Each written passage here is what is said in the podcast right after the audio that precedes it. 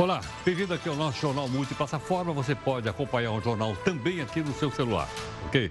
É só baixar aqui o nosso aplicativo aqui do Grupo Record, que é o Play Plus. E você também pode acompanhar, estamos no YouTube, no Facebook, no Instagram, enfim, o jornal está em multiplataforma até o finalzinho dele, ok? Bom, hoje nós temos aqui uma comemoração especial do nosso anti-herói, que é o Faísca. Qual é? É o seguinte, o, o Faísca hoje juntou aqui, dá uma olhada, é, os três aniversariantes do dia. Esse aqui está fazendo 66 anos de idade. Esse aqui está fazendo 10 anos de idade, que é o nosso portal r7.com. E esse aqui está fazendo 12 anos de idade, que é, que é portanto, a nossa recorrência, ok? Daí a festa, pessoal tudo aí, né? Feliz aniversário. O anti-herói aqui do jornal da Record News ele não veio trabalhar hoje. Por que não veio? Porque ele foi comemorar o aniversário, então, aqui das empresas. A Record News faz hoje 12 anos, uma dúzia de faísca. Aí ele convidou toda a bancada do PGG, como você viu ali, ó, né? o Partido dos Gatos Gatunos, para comer pipoca e tomar sorvete.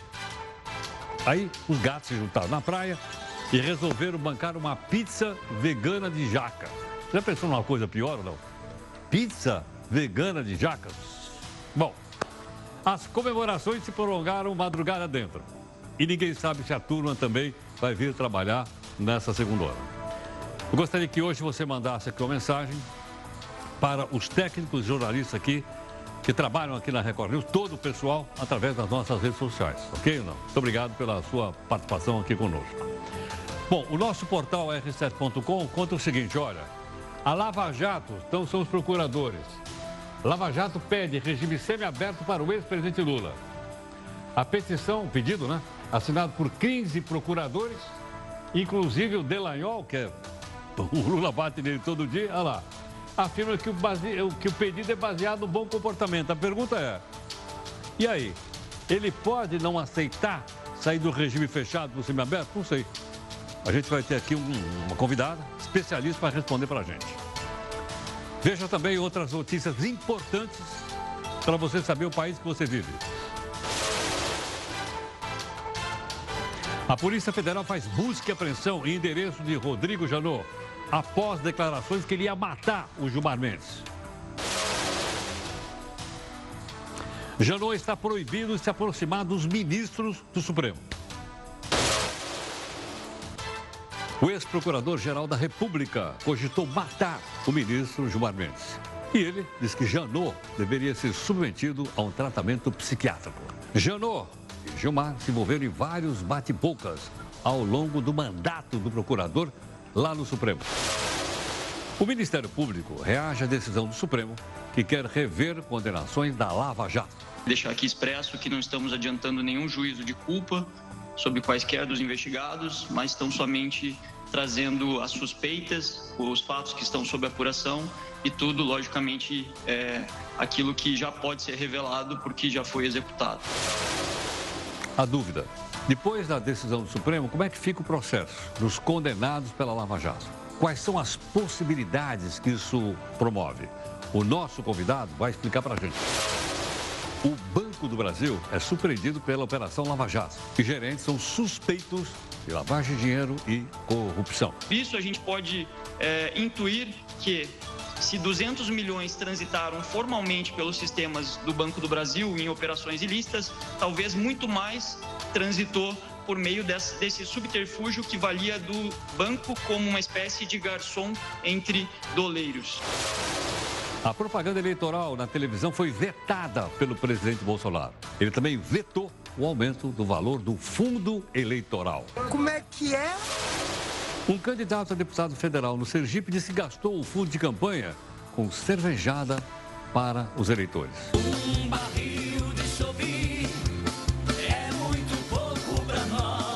E não pode prestar contas porque os bares não dão nota fiscal. Foi 45 dias de campanha só bebendo cerveja. Tive 376 votos desse jeito. Na sua opinião, como impedir que o seu dinheiro, que banca o fundo eleitoral, seja gasto em cervejada? Se você souber, manda para cá através das redes sociais da Record News ou então pelo meu Zap Zap, que é o 11 São Paulo. 942 128 782. As universidades particulares são um balcão de negócio para revalidar diplomas de médicos. As pessoas chegam, eles estudam em faculdades que nós não temos o menor tipo de controle, ao contrário das brasileiras, em que a imensa maioria das faculdades é de boa qualidade. Ah.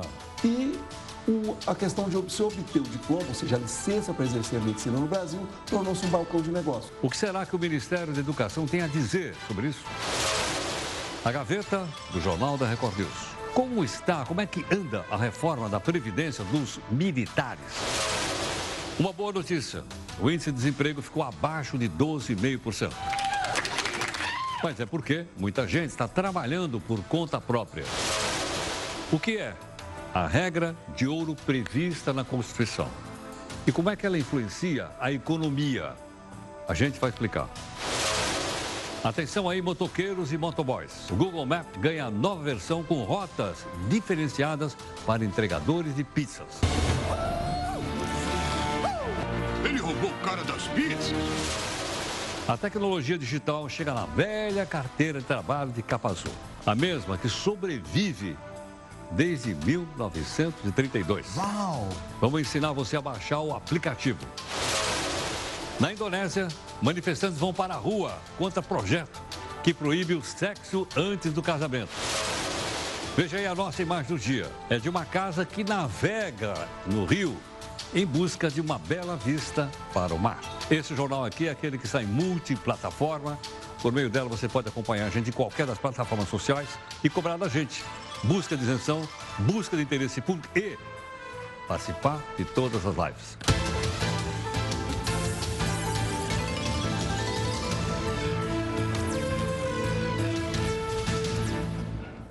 Olha, o nosso resumo realmente ficou muito bom hoje. O pessoal aí caprichou no, no nosso resumo, ficou muito bacana.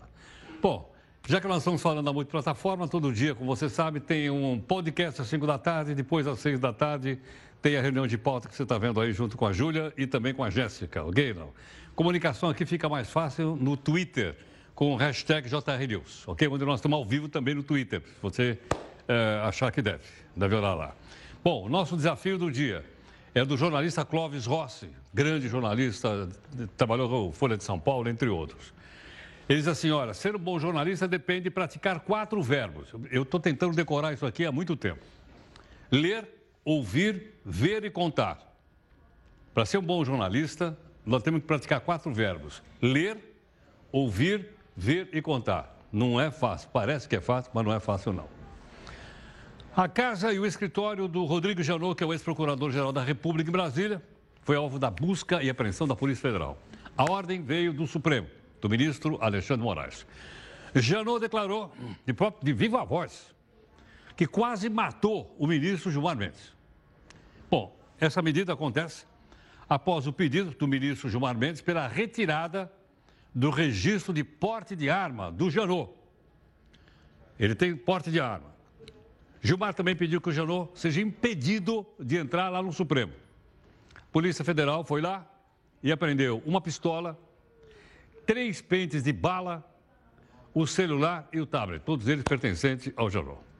Bom, esse pedido do Gilmar Mendes se baseou numa entrevista que o Janot deu, que a gente está na capa da revista Veja, revelou que no momento mais tempo da passagem dele pelo cargo, ele chegou aí armado numa sessão do Supremo. A ideia dele era chegar lá, naquela antessala onde o pessoal toma um cafezinho, põe aquela capa, e matar o Gilmar Mendes.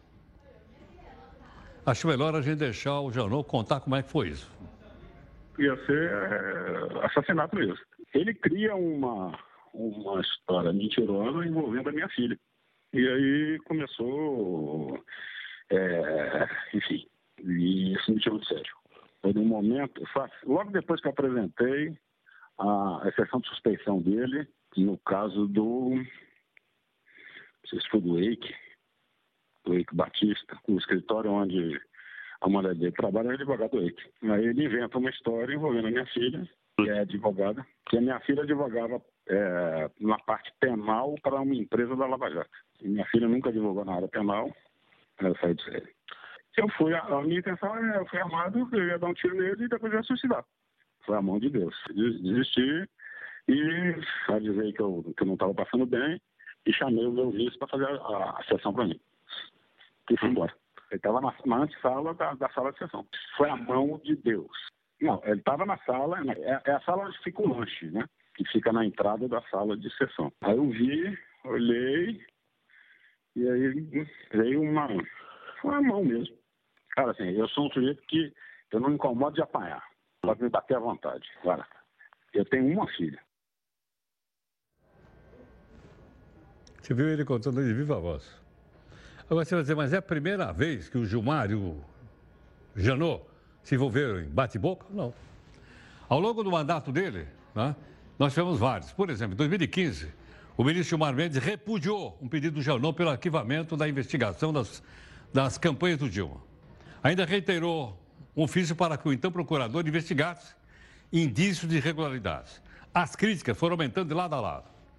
Em 2017, houve uma resposta ao pedido do Janot no caso do Ike Batista. E foi nessa resposta que a filha do Janot foi mencionada, só para você ter uma ideia quando isso aconteceu. Ok ou não? Detalhe: quando o Janot entrou armado no prédio do, do Supremo em 2017, o procurador-geral desrespeitou uma regra interna do tribunal. Qual é? Ela diz o seguinte: nós vamos ver lá. É proibida a entrada de pessoas no tribunal portando qualquer tipo de arma. Isso não quer dizer que ele não tenha direito a portar. Tem, mas não, lá não pode entrar. Exceção, quem é que pode entrar armado?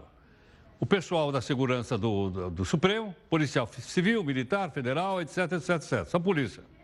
E mais a polícia da Câmara do Senado. Ok ou não? Só. Sem isso não era possível entrar. Bom, Está aí, portanto, então, a questão bastante colocada para você poder entender. O desdobramento disso a gente não sabe o que vai exatamente acontecer, tá? Mas nós estamos acompanhando e, claro, havendo qualquer outra informação, a gente vai dar para você aqui no nosso Jornal da Record News. Olha, os procuradores da Força Tarefa da Lava Jato pediram à juíza Carolina Lesbos, que é responsável pela pela progressão da pena de todo mundo, inclusive do ex-presidente Lula. Eles pediram o quê? Que o Lula passe do regime fechado para o regime semiaberto. Espera um pouquinho. Mas são os procuradores, não foram eles que juntaram prova para condenar o Lula? Sim. Mas por que acontece isso? Porque formalmente, de acordo com a lei, eles são obrigados a fazer isso. Porque o Lula já cumpriu um sexto da pena. Cumprindo o sexta-feira, ele tem direito ao regime semiaberto. Dorme na cadeia e trabalha durante o dia. Assinam, olha, olha, olha, olha que ironia. O pedido é assinado, entre outros, pelo chefe lá da. ou os chefes da, da Lava Jato, Deltan Delagnol, o Robertson Posebon e também Laura Tesler. Segundo eles, o Lula tem bom comportamento carcerário e faz jus à progressão do regime, sair do fechado para o semiaberto. Além disso, a Justiça Federal estabeleceu também que ele vai ter que pagar uma multa de reparação de danos causados. Mais ou menos uns 4 milhões de reais. Os advogados dizem que vão conversar com ele na segunda-feira, com o Lula, para ver se o Lula concorda ou não com esse pedido. Por enquanto, a defesa insiste no pedido de liberdade plena, com absolvição total do Lula, pedindo a anulação da condenação, você sabe por quê, é ou não é? Porque está dizendo que foi colocado lá injustamente. Agora, eu fiquei na seguinte dúvida, mas ele pode se recusar a aceitar a progressão da pena? Eu não sei. Nós pedimos, gentilmente, à professora doutora Juliana Saraiva, professora de Direito Penal do meu curso, para nos ajudar. Juliana, boa noite, obrigado pela gentileza por atender aqui o Jornal da Record News. Olá, boa noite, eu que agradeço a oportunidade. Juliana, então é o seguinte, nesse, esse é um caso, mas em tese, a, no caso que o apenado, ele pode se recusar a um benefício de uma progressão como essa que eu descrevi agora há pouquinho? Bom, Heraldo, a princípio não. Vamos pensar quando uma pessoa está cumprindo pena ainda que vamos dizer aqui provisoriamente, como vem acontecendo com o ex-presidente Lula, é, nós falamos que aquele condenado, aquela pessoa que está presa, ela na realidade está ali sobre o poder do Estado. e é ele que decidirá sobre como será o cumprimento da sua pena. A única possibilidade que eu vejo de é, negar a progressão de regime, a pessoa que está cumprindo pena, seria quando ele passa do regime semiaberto para o aberto. Porque para o regime aberto existe a aceitação das condições. Então existem várias condições que o juiz ele elabora para que a pessoa assine tendo ciência do horário que vai voltar para casa, qual lugar que ele vai trabalhar, é, se ele tem proibição de frequentar determinados lugares. E nesse momento, sim, do semiaberto para o aberto, existe essa aceitação do condenado, do preso. Agora, do fechado para o semiaberto, nós não conseguimos imaginar uma possibilidade. Agora, Juliana, é, casos como esse não são pedidos pelos advogados de defesa e não pelos procuradores que ajudaram a condenar o, Léo, o réu, no caso aqui o Lula? Sim, o mais comum é que aconteça isso. Geralmente a defesa, ela tem todo esse interesse, ela vai pleitear a progressão de regime. Todavia, o que nós temos que ter em mente é que o promotor de justiça, é, na esfera é, estadual, nós chamamos de promotor de justiça, o nome já diz. Então, aquela pessoa que está ali para promover a justiça. E nós chamamos também o promotor de justiça de custos leges, aquele que está também como fiscal da lei. Logo, o promotor de justiça, e aí no caso, como a da esfera federal, o procurador, eles podem sim também se manifestar sobre a progressão de regime. Não existe vedação, eles também têm essa competência. Bom, suponha que o réu se recuse, e aí? Você não, daqui Bom, não saio, daqui ninguém me tira. Como eu comentei, eu não consigo vislumbrar uma situação como essa. Não sei se você recorda, há uns anos atrás, foi polêmica porque uma condenada famosa, né, a Suzane, ela não quis. Não sei se você recorda de lembro, todo, lembro. né? Lembro. Só que naquele momento ela dizia que ela estava com medo a respeito da sua segurança, algo nesse sentido, porque ela teria que mudar de presídio no momento em que isso estava acontecendo. Mas agora, tendo em vista a falta de vagas no sistema prisional, o Brasil ele é o, o terceiro maior país em população carcerária. Então, imaginemos que toda hora que tivesse progressão, o preso pudesse se manifestar se ele quisesse permanecer no fechado ou não. Seria algo um pouco complicado imaginarmos isso, né? Sei. Eu, Eu imagino que ele simplesmente será transferido, vamos dizer assim, coercitivamente até, né? Porque caso ele fosse cumprir, então, semiaberto, não seria no mesmo local onde ele está cumprindo hoje em regime fechado, é isso? Possivelmente, porque inclusive há algum tempo atrás existiu algo do, dos próprios procuradores no sentido de transferir para São Paulo numa ocasião dessas, né? Então, possivelmente ele não cumpriria, mesmo porque ele está ali de uma maneira improvisada, não é o local para ele cumprir a pena, vamos assim dizer, e, e, ele seria transferido, possivelmente. Agora, o contraditório é imaginar que no semiaberto ele teria vários direitos, entre eles a famosa saída temporária, a saidinha. Poderia ter este direito da saidinha. O regime semiaberto, ele confere ao reeducando um monte de benefícios que o regime fechado não confere. Né? Então é uma contradição toda essa situação que a gente está observando, que nós estamos vivenciando, né? Tá ok. Juliana, muito obrigado pela sua gentileza, viu? Muito grato. Eu que agradeço, espero ter, eh, ter aí esclarecido suas dúvidas. Muito obrigado. Boa noite. Boa noite. Doutora, professora doutora Juliana Saraiva, professora de Direito Penal de uma instituição de ensino chamada Meu Curso. Então tá aí, né? A questão ah, relativa ao Lula se ele pode ou não aceitar, ou pode recusar sair do fechado e passar para o semiaberto. Outra questão também que é para. A gente vai saber em segunda-feira ou no final de semana. O semiaberto pode ser cumprido no mesmo lugar onde ele cumpre o fechado? Teoricamente, não, teria que ser mudado. Então é isso que a gente vai acompanhar e ver o que diz a lei. Né? A lei vale para todo mundo, logicamente. Bom, nós queremos saber sua opinião sobre o seguinte: tem um candidato a deputado federal no Sergipe que gastou fundo de campanha com cervejada. Vocês estão dizendo não fomos nós que dissemos. Ele disse isso. Agora, ele não pode prestar conta. Veja por que, que não pode. Dá uma olhada. Se os bares que eu frequentei pagando cerveja por meus amigos não dá nota fiscal, como é que eu vou prestar conta agora? Me diga aí. Foi 45 dias de, de campanha só bebendo cerveja. Tive 376 votos desse jeito. Como é? Foi 45 dias bebo, de, de, tomando cerveja. Como é que eu vou prestar conta agora? Me diga agora, me explica agora. Eu tô sem saber o que fazer aqui. A juiz já, já mandou me chamar. Na sua opinião, como impedir que o seu dinheiro, que banca o fundo eleitoral, seja gasto com cervejada? É para você opinar na nossa primeira live que começa agora.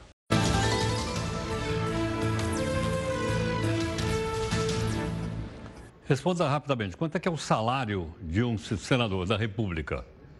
Não da República Romana, como foi falado agora um pouquinho, da República Brasileira. Salário, 34 mil reais por mês. Mas não é o que ele custa, hein? O salário é 34. Ele custa mais ou menos 140 ou 150 por mês. Por quê? Porque tem direito à cota parlamentar. Ok ou não?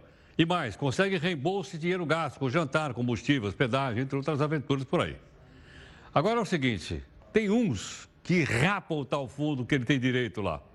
E outros são mais moderados. Então, nós colocamos aqui para você o campeão dos gastos, pode ser que você o conheça, né? queira parabenizá-lo. Aliás, um cidadão que apareceu aqui ontem, olha, olha que coisa inacreditável. Lembra que a mamãe dele é a primeira suplente ou não? Ele está tirando agora a licença, a mamãe Nogueira assume, porque ela é a primeira suplente. Esse cidadão pegou, gastou com isso tudo que eu falei, mais de 185 mil reais. O que você acha? Segundo lugar, Teomário Motas, gastou 176 mil reais, mais do que isso. Messias e Jesus, gastou quase 150 pau. Esses são os três mais, vamos dizer assim, os três mais votados lá, os três que mais vão com, com fome, né? No, no chamado.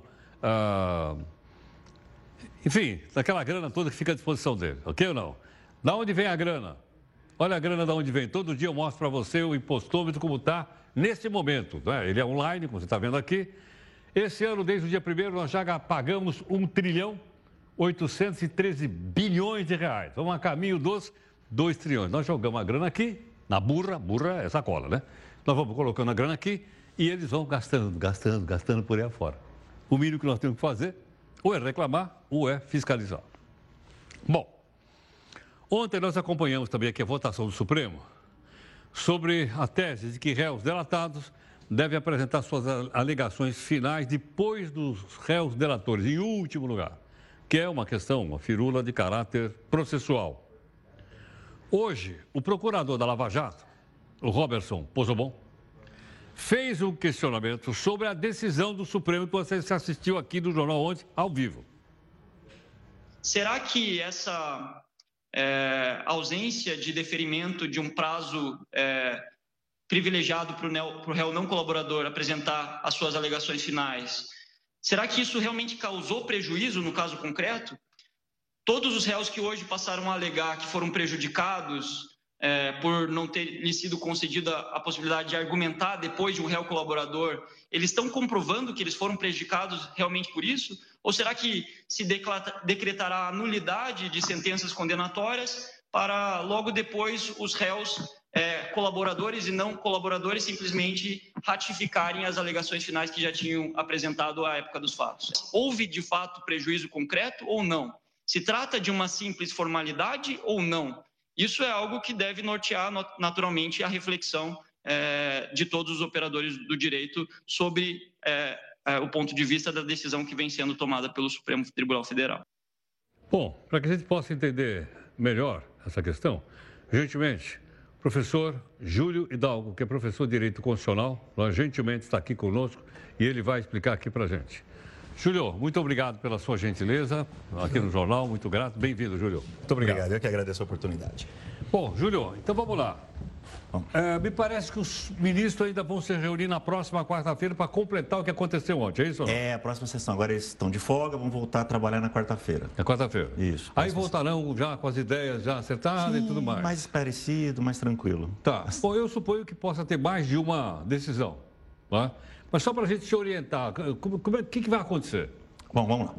É, a decisão fechou em 6 a 3. 6 a 3. 6 a 3 pela anulação. Né? Então, seis ministros disseram que deve ser anulado o processo, já que os, os delatores e delatados falaram ao mesmo tempo. O processo inteiro? Desde a primeira instância. Desde a primeira instância? É. Mas inclusive a condenação ou não? Inclusive a condenação, desde a primeira instância. Essa é a ideia. Tá? Já está 6 a 3, quer dizer, ainda está faltando o presidente do Supremo, que é o Toffoli, e o ministro Marco Aurélio Mello. O Toffoli já sinalizou, já disse, oi, eu vou votar também junto com a maioria. Então, essa tese vai vencer. Né? A questão é saber o, quais os efeitos disso. Por quê? O que é a alegação final, né? Um, a, a grosso modo, a alegação final é, é a última palavra no processo antes do julgamento. Pela né? acusação e pela defesa. Isso. É isso? É. Tá. é diria assim que é o recurso auricular, né? Vai lá, vamos lá, os advogados, o Ministério Público, vão fazer um recurso auricular lá para o juiz, vão explanar as suas alegações finais, quer dizer, seus, seus últimos pensamentos. Tá. E o Código de Processo Penal não diz qual que tem que ser primeiro. Ah, não é... diz? Não diz, Mas não então diz. de onde eles tiraram isso? Teorias, é, o Supremo está, vamos dizer assim, é o positivismo do Supremo, ele está legislando nessa situação. Está ah. decidindo lá uma possível lacuna, uma omissão ou coisa tá. parecida. Né? Agora a questão é, vai anular daqui para frente? Quer dizer, então vão, são teses possíveis, a gente não sabe ainda o que vai acontecer na tá, quarta-feira. Tá, tá, tá, né? Então eles podem decidir o seguinte, não, vamos anular, mas somente os processos que acontecerem daqui em diante. Tá. Então Sinto muito quem foi julgado lá atrás, tá, isso então, não vai mexer. Só para entender. Então, daqui para frente, se acontecer isso, da última palavra não ser da defesa. Sim. Aí o processo é anulado. Isso. É. Ok ou não? É. Se for daqui para frente. Exatamente. E se for daqui para trás? Então, então vamos lá. Aí, uma outra possibilidade. ah. Vamos anular para trás só os processos em que isso prejudicou o réu que foi delatado. Mas todo réu vai dizer que foi prejudicado, pô. Lógico, até Tudo eu, quanto é, se eu fosse advogado do réu, era do réu, que eu também, ó, meu, meu, meu paciente aí foi prejudicado. Coitadinho do meu cliente, ele roubou bilhões, mas foi prejudicado Coitado, exato, por uma situação não que não está lá prevista no ah. Código de Processo. Ah, então, não se sabe ainda exatamente qual vai ser... Esse é o X da questão? Esse não? é o X da questão, na verdade, porque que está decidido que é, vamos dizer assim, ilegal, que deve ser anulado, está decidido. A questão é, vamos anular os processos que ocorrerem daqui em diante, vamos preservar o que já foi, ou vamos anular aqueles processos em que o réu foi prejudicado. Porque também não são todos os processos da Lava Jato, tá? Tá. São só aqueles em que você tem réus delatados e réus delatores. Porque tem processos, por exemplo, que você não tem réus delatados e delatores. Você tem Perfeito. um único réu. Esses estão fora. Esses estão fora. Tá. Mas Esses parece que entre delatores e delatados, mais de 120 condenações. 143, segundo dizem os procuradores da Lava Jato. Teoricamente, 143. 143 terão o mesmo direito? É, são 143 processos, ah. mais de 30 pessoas, porque tem pessoas que têm mais de um tá. processo. Tá, ok. Então seriam pouco mais de 30 réus beneficiados com essas anulações. Entendo. Em 140 e tantos processos. Agora, se a questão processual foi no finalzinho, não era só para rever o finalzinho? Ou dizer, volta o processo, Fala primeiro a acusação, depois fala a defesa, saneou o problema. É ok, mas esse finalzinho é. é antes da decisão de primeira instância. Então não vai anular todo o processo desde o primeiro dia, mas anula a decisão de primeira instância.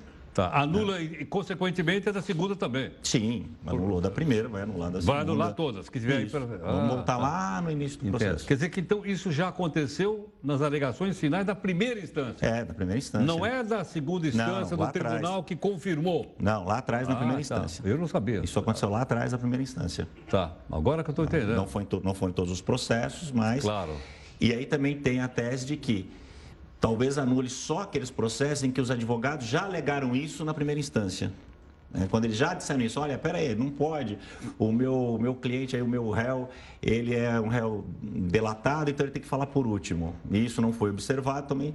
Existe essa outra teoria de que só vai anular esses processos em que os advogados alegaram isso já lá no primeiro momento também. Então, então na verdade, a cena ficou para o próximo capítulo da quarta-feira. Não, ficou, realmente. É. Realmente ficou, de fato. Ficou para quarta-feira. Agora, como é que esse advogado descobriu isso? Olha, deve estar tá ganhando bem para começar, né? Teve tempo para pensar nisso, né? Teve tempo para pensar não, nisso. O processo desse é um processo de elite. Não é de elite, não, sim, não, sim. É um processo de elite. Os honorários são caros, tem muita claro. gente trabalhando, né? Merecidamente, claro. A gente fala como é que esse advogado, mas na verdade tem todo um time.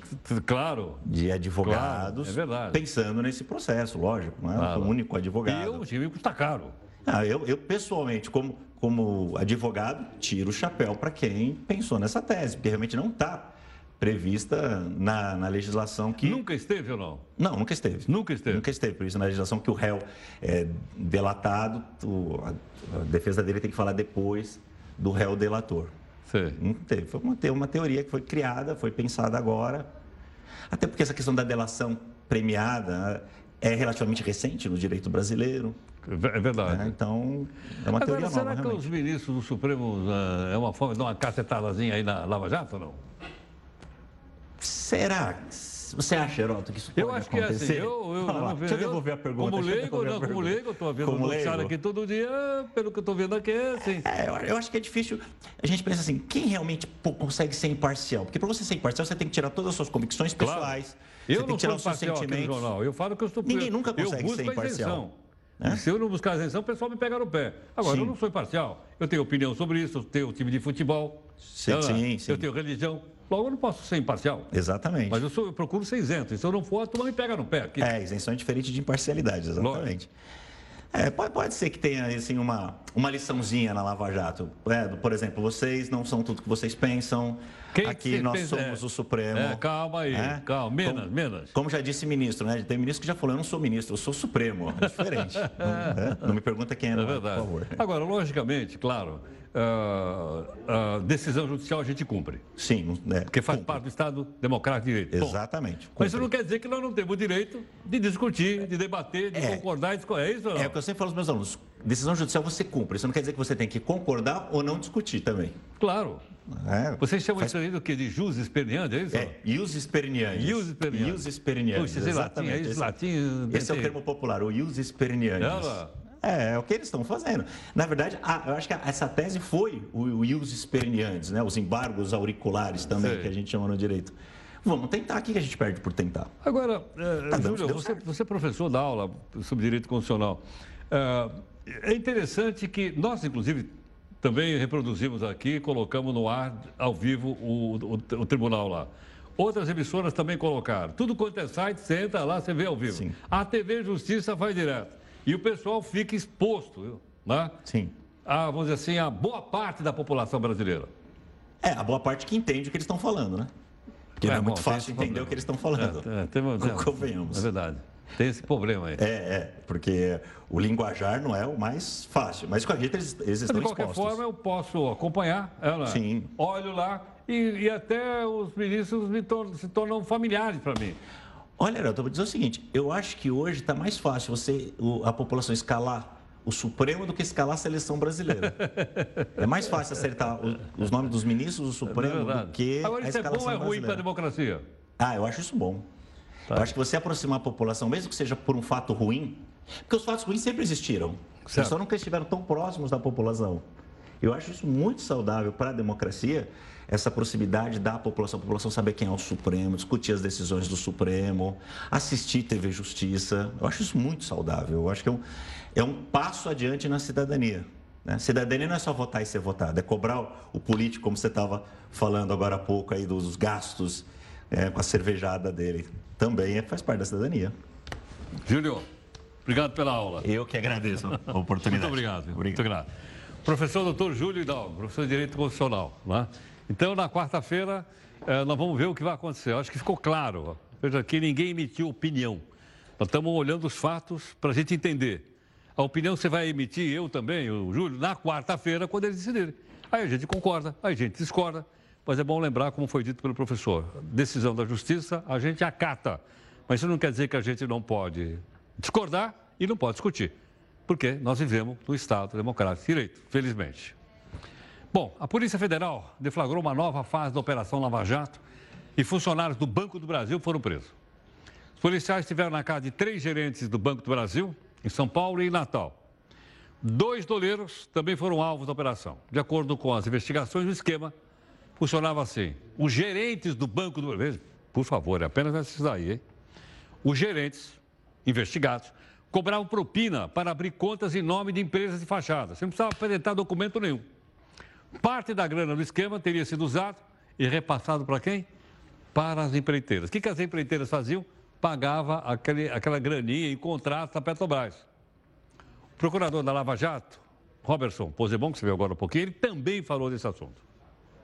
Isso a gente pode é, intuir que se 200 milhões transitaram formalmente pelos sistemas do Banco do Brasil em operações ilícitas, talvez muito mais transitou por meio desse, desse, subterfúgio que valia do banco como uma espécie de garçom entre doleiros. Os valores em espécie vinham acondicionados em envelopes plásticos padronizados que eram repassados a outras empresas no meio-dia sem a conferência dos valores. Então, é, a determinação do gerente geral da agência era recebam esses valores, não deslacrem esses envelopes, não confiram se o valor consta na face do envelope condiz com o valor que está dentro do envelope, não vejam se as notas são verdadeiras ou falsas. Simplesmente repassem esses valores para quem for determinado. Bom, você também está opinando aqui nas nossas redes sociais a respeito do gasto de campanha. Você já viu aqui o cidadão dizendo que gastou a grana com cervejada, que não pode, porque não tem nota. E nós estamos então pedindo a sua opinião, ok? Não, na nossa segunda live deste jornal multiplataforma.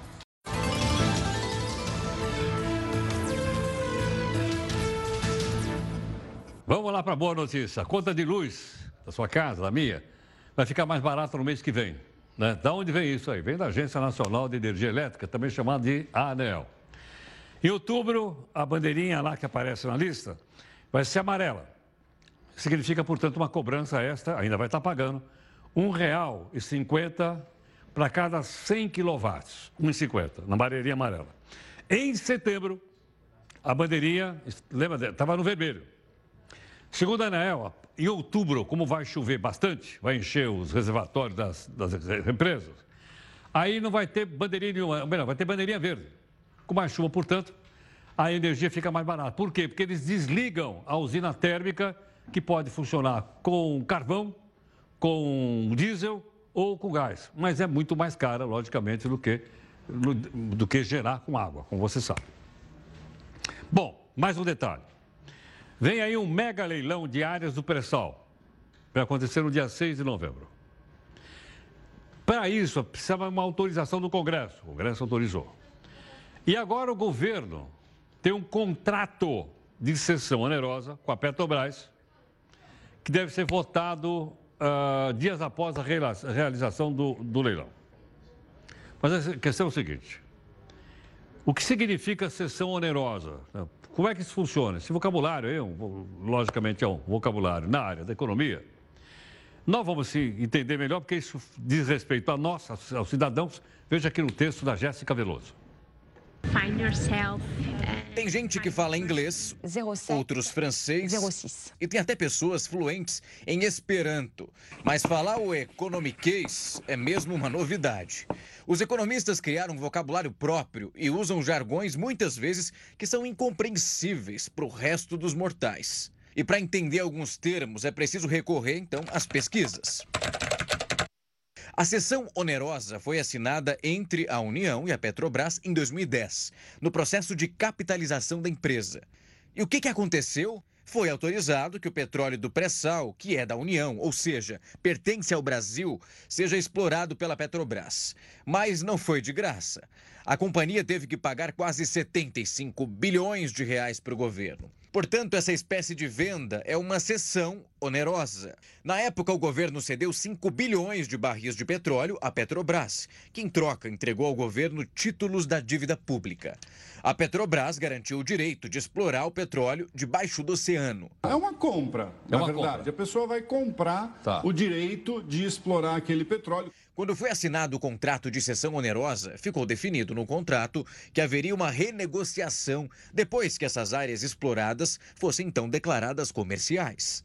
O objetivo era o de rever o valor de acordo com o preço do barril do petróleo atual e também o preço do câmbio. As áreas foram declaradas comerciais só em 2014. Mas a cotação do barril de petróleo caiu muito. Então a Petrobras argumenta que pagou à União um valor muito alto. Ao longo dos anos, foram identificados volumes muito maiores de reservas de pré-sal nessas áreas. Agora, o governo quer leiloar a exploração desses locais. A expectativa é de atrair, além da própria Petrobras, grandes petroleiras globais. Mas o leilão também atraiu discussões. Foi criado um projeto de lei que prevê que uma parcela de 30% da quantia arrecadada com os leilões seja dividida com os estados e também os municípios. Na verdade, vai dividir 30%. 30. Então, é, se o governo está esperando 100 bilhões, arrecadar 100 bilhões de reais, é, 30%, ou seja, 30 bilhões seria para estados e municípios. E 70 ficaria para o governo fica federal. União. Agora o governo tenta decidir como as pendências com a Petrobras e as divisões para estados e municípios serão resolvidas. Bom, quanto aconteceu o leilão, agora né, você já sabe, entendeu direitinho aí, pode acompanhar. A partir do ano que vem, os bancos vão ter 30 dias para fechar uma conta depois do pedido feito pelo, pelo, pelo, cliente, pelo correntista. Né? A nova regra foi regulamentada pelo Conselho Monetário Nacional. O banco ainda vai ter que assegurar que o cliente pode fechar a conta pela mesma plataforma, deixa eu explicar, plataforma que utilizou. Ou seja, eu, eu tenho, sei lá, uma plataforma aqui no meu celular do banco. Abri aqui a minha conta pela plataforma e eu posso fechar pela plataforma. Se eu fui lá na agência, eu teria que ir lá na agência para fechar. Deu para entender ou não? Bom, uma pesquisa do SPC, Serviço de Proteção Crédito, é aquele que colocaram o Corinthians lá ou não? Colocaram, né? O Coringão lá no SPC porque não pagou a conta. Estou é, vendo que o Henrique está até comemorando aqui porque ele é palmeirense. Mostrou que 67% dos brasileiros não conseguem poupar, poupar. Mas afinal, por que, que as pessoas não conseguem poupar? É uma pergunta, é, deve ser aquela pergunta é, de um milhão de dólares. Né? Falta dinheiro, falta educação, o que está faltando? O economista e professor da St. Paul Escola de Negócios, que é o professor Alan Gani, gentilmente está aqui conosco. Alan, muito obrigado aí pela participação. Hoje não teve aula? Eu que agradeço. Hoje não. O professor tem que descansar um pouco também, né? tá certo. Alan, por que, que as pessoas não conseguem poupar? Ou eu estou dizendo que elas poupam e eu é que não, de fato, você tem razão, a pesquisa tem razão também, né? Por várias razões. Então, primeiro caso é a pessoa que não tem renda. Então, ela não consegue poupar porque ela ganha muito mal, ela tem consumos básicos ali, que ela tem que pagar energia elétrica, aluguel, alimentação, não sobra nada. Então, quanto mais renda você tem, maior a, mais fácil você consegue. Porque aí sobraria alguma coisa para Exatamente, exatamente. Agora, você também tem, Heródoto, uma questão comportamental. Então, você tem casos de pessoas que ganham bem, mas não conseguem poupar. Gastam tudo aquilo que ganham. Gastam tudo aquilo que ganham. Não, passa, não consegue passar em frente a uma vitrine e dizer, opa, deixa eu... Exatamente. Porque consumir é muito gostoso. Né? Você é restaurante, é uma roupa, é uma viagem, tudo é consumo.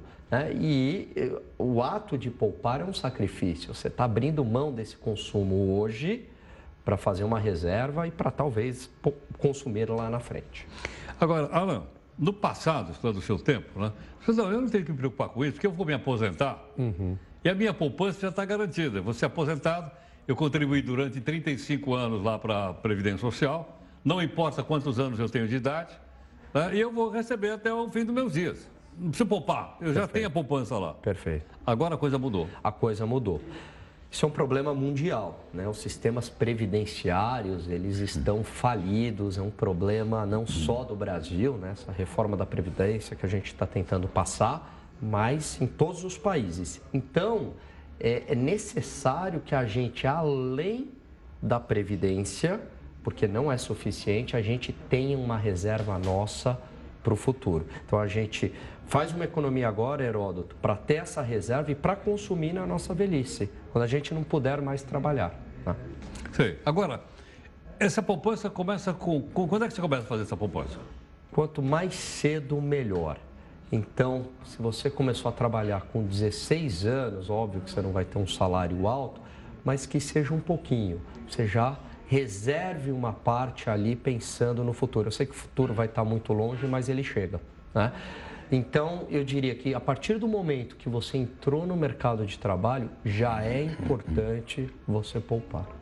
Bom, e aí o que, que eu faço? Pego essa grana, ponho na cadeira de poupança, ponho debaixo do colchão? Vamos lá, tem duas coisas, né?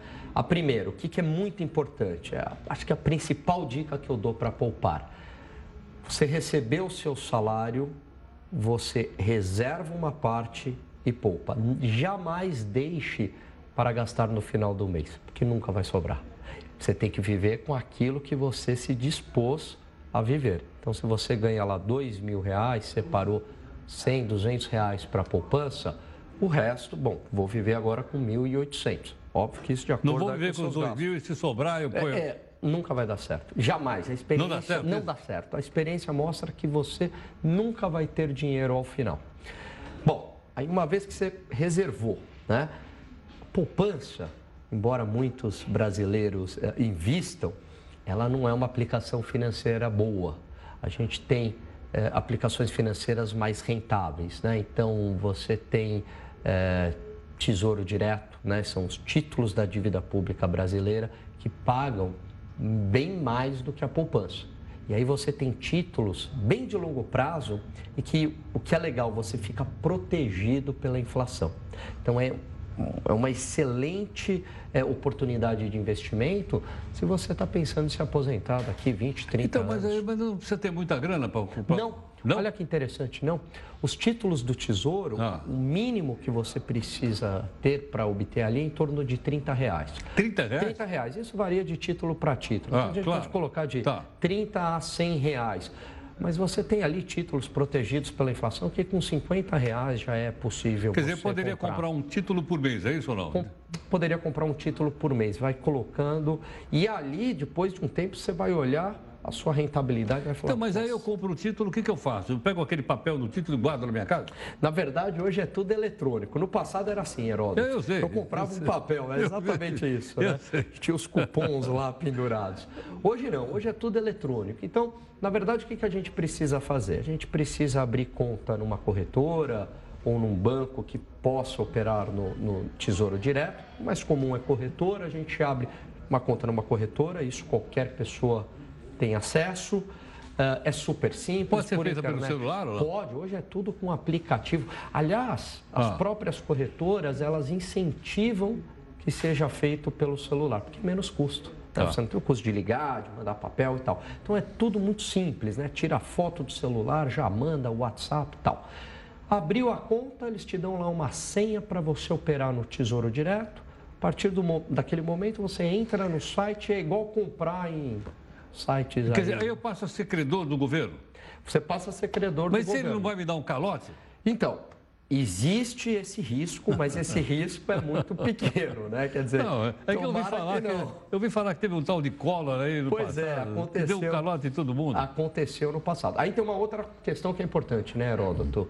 É importante a gente colocar os nossos ovos em diferentes cestas, né? Como já dizia os nossos avós, né? A gente diversificar, porque se der um problema ali no tesouro, você tem sua aplicação financeira em outro, outro lugar, enfim, tá. né? Então, mas isso daí já é um segundo passo, né? Agora veja o seguinte, e se e comprar imóvel? Comprar uma casinha para alugar? Tá. É bom negócio? Então, hoje... Quanto é que paga? Meio por cento? É, meio por cento, mas aí você tem um outro problema, Herói. Geralmente é meio ao mês, mas aí você tem um outro problema que é o seguinte partir do momento que você não alugou, você vai ah, ter que tá. pagar o IPT1, a manutenção do imóvel. Nem todo inquilino tem imposto de renda para pagar? Tem imposto de renda, nem todo inquilino né, é fácil de você lidar. Você tem a depreciação do imóvel. Hoje está muito em evidência, na moda, os fundos imobiliários. Então você acaba tendo aquela rentabilidade, mas sem ter que. Os problemas. Sem Alguém está resolvendo, está Exa... tá ganhando para resolver Exatamente, lá. Exatamente, tá. com uma rentabilidade muitas vezes superior à, à de você ser ali o dono do imóvel e alugar. Então tem muita oportunidade. Obrigado, viu? Imagina. Obrigado, Eu que agradeço. E boas aulas lá. Obrigado. Muito obrigado. Tchau, tchau. Professor Alan Gani economista, ele é professor da St. Paul Escola de Negócios, recentemente aqui conosco, né? Acho que ficou bem claro, fácil, didático, né? Para a gente poder entender, então, como é que a gente pode fazer um pezinho de meia.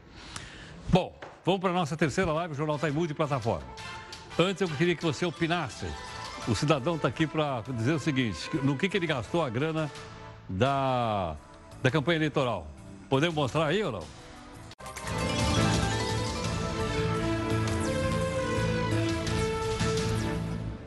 Vamos falar da China.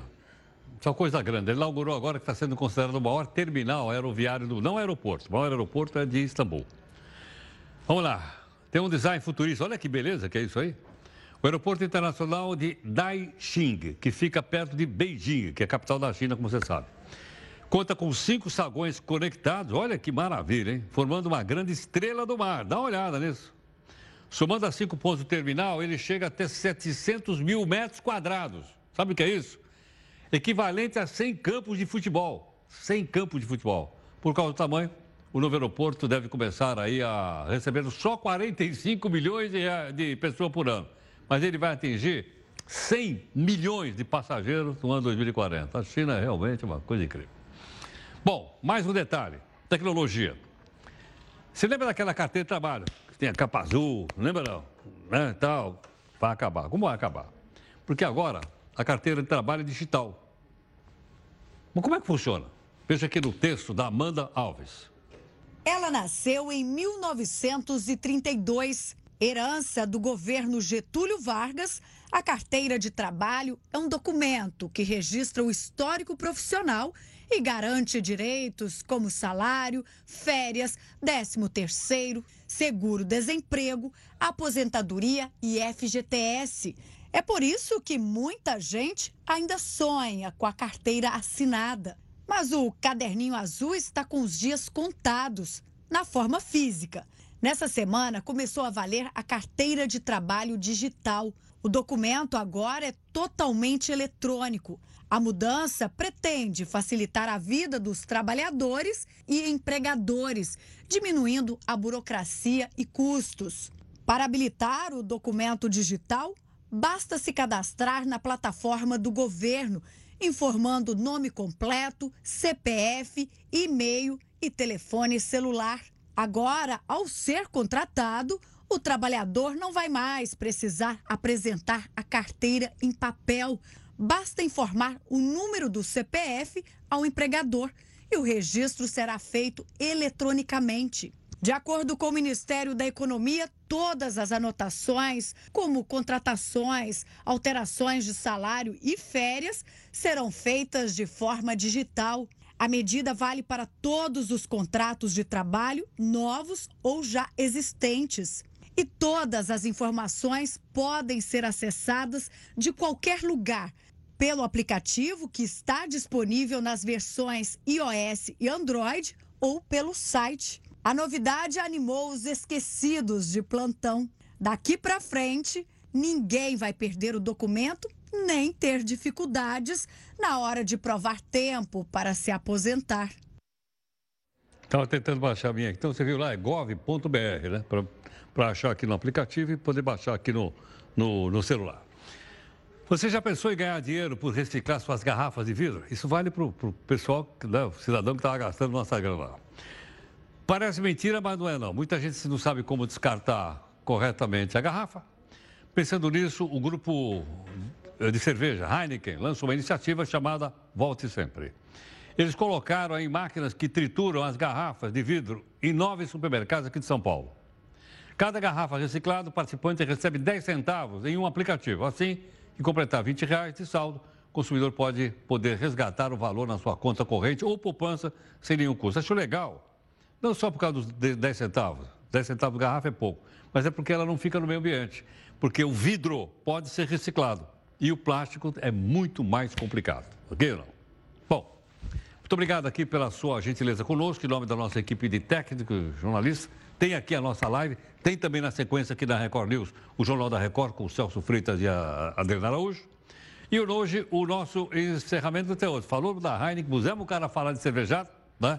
E o candidato Claudinei Rodrigues do Sergipe dizendo que não conseguiu pegar nota para justificar o fundo eleitoral da cervejada. Vamos ver?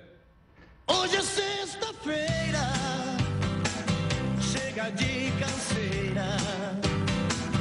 Nada de tristeza, pega uma cerveja, põe na minha mesa.